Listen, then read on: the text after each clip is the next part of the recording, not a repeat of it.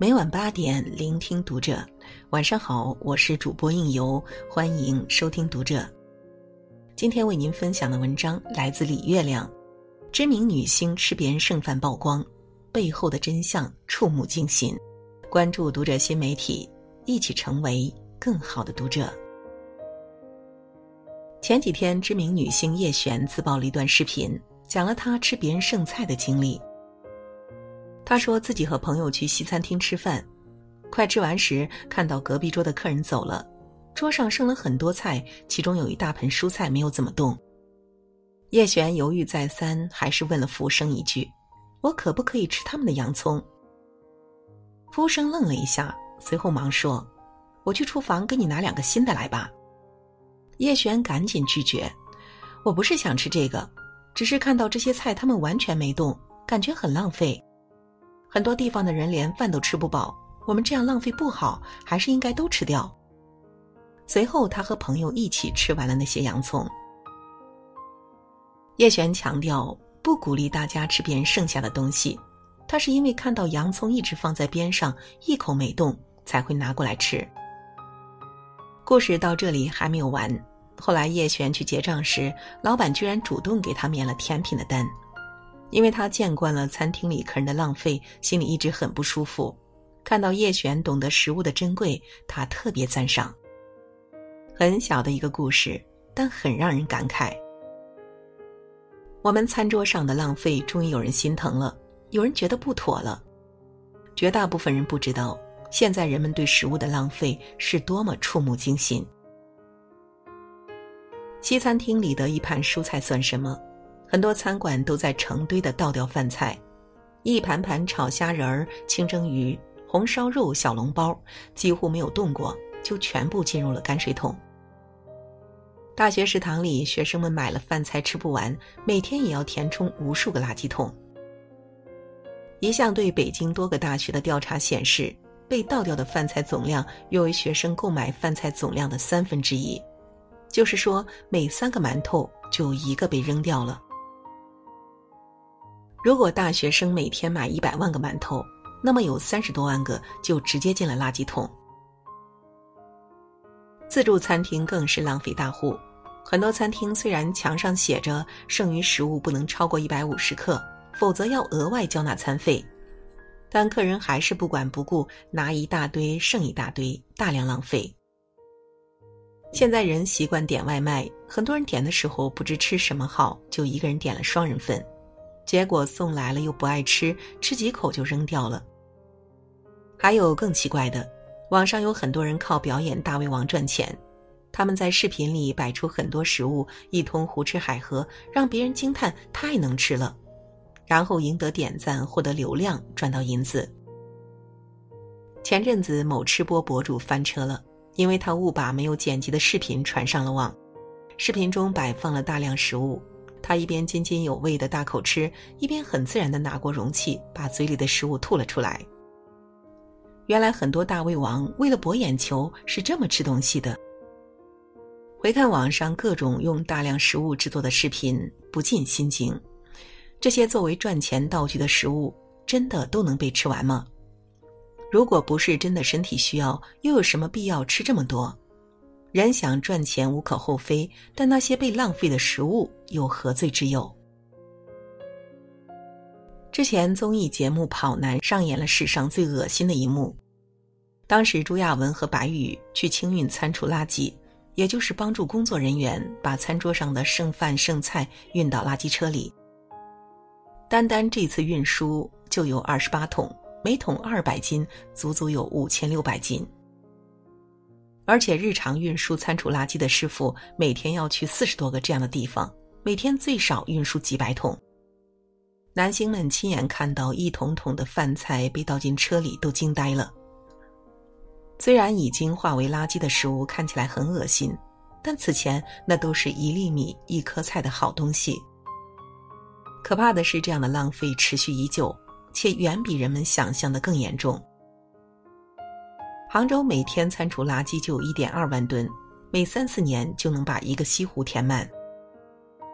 上海同样吓人，一天就产生六千吨食物垃圾，据央视《舌尖上的浪费》报道，中国人每年在餐桌上浪费的粮食价值高达两千亿元，被倒掉的食物相当于两亿多人一年的口粮。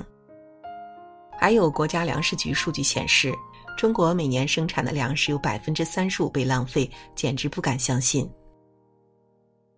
而这些堆积如山的垃圾，都是每个普通人一天一天几乎毫无察觉的浪费掉的。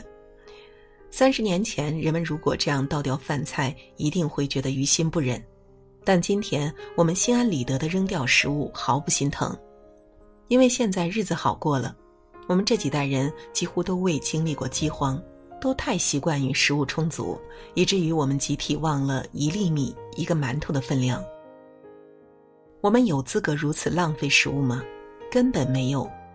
与成吨倒掉食物的富足地区形成鲜明对比的是，我国有一亿多的农村困难群众，偏远农村的留守老人吃的东西你看都不想看。广西一个小学生，孩子们的午餐只有白饭，没有任何蔬菜、鸡蛋、肉，厨房里只有熬粥用的水。非洲常常可以见到因为吃不饱饭而一遍遍舔锅底的孩子，因为贫穷加饥饿。很多妈妈只能用黄土给孩子制作土饼干，这样的情况今年格外严重。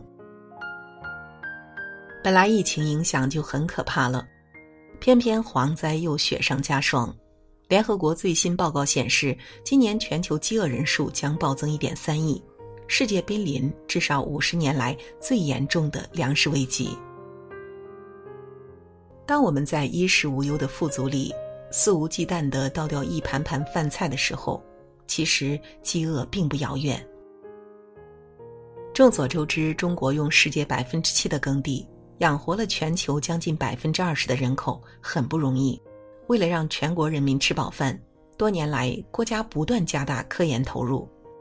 袁隆平曾经痛心地斥责食物浪费：“我们国家人口这么多，耕地又这么少，国家投入很大。”辛辛苦苦的钻研来提高产量，我们的水稻产量每每提高十斤、五斤都是很难的，好不容易提高了又浪费了。